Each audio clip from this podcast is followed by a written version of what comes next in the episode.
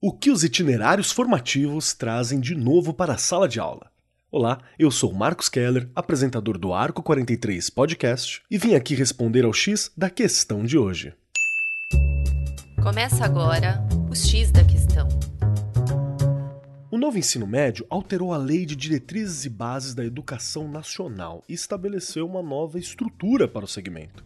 Entre as mudanças estão ampliou o tempo mínimo do estudante na escola de 800 para 1.000 horas anuais, 3.000 horas totais ao longo de toda essa etapa de ensino, e definiu uma nova organização curricular, mais flexível, contemplando a BNCC e a oferta de diferentes possibilidades de escolhas aos estudantes, ou seja, os famosos itinerários formativos com foco nas áreas de conhecimento e na formação técnica e profissional, os itinerários formativos têm como objetivo garantir a oferta de educação de qualidade e aproximar as escolas da realidade dos estudantes, o que inclui considerar as novas demandas e complexidades do mundo do trabalho e da vida em sociedade. Mas como assim os itinerários são eletivos? Você pergunta. Ou como o jovem escolherá o seu itinerário?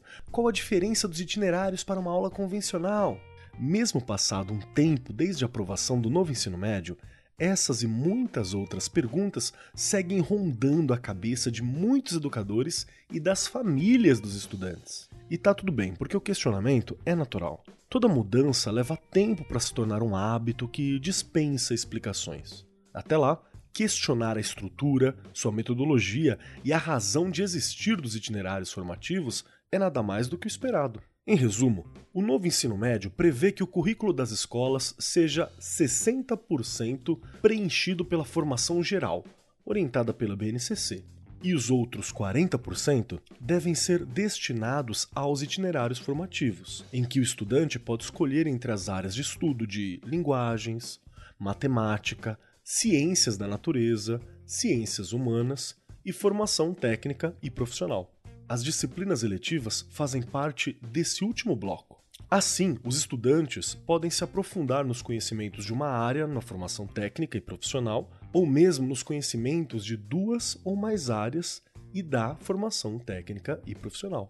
À primeira vista, pode parecer estranho ao jovem com menos de 18 anos optar pelo próprio currículo escolar. Entretanto, a ação traz diversos benefícios para o estudante. Primeiro, para a vida acadêmica, já que escolherá o itinerário que apresenta proximidade com seus objetivos profissionais e com os temas com que tem afinidade, fazendo com que os estudos sejam mais prazerosos. Já um dos benefícios para a vida pessoal é o desenvolvimento da autonomia, que deve impactar na segurança e na hora de escolher e seguir sua carreira profissional.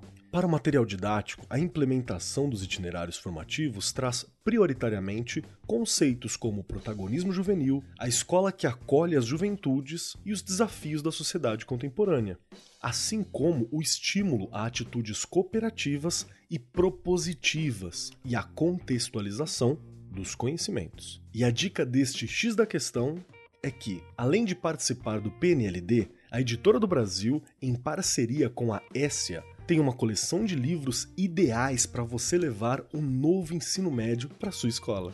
Além de adaptados aos itinerários formativos, para concretizar toda essa transformação e possibilitar a customização do novo ensino médio, os materiais estão disponíveis em formato 100% digital dentro da plataforma de material interativo Essia.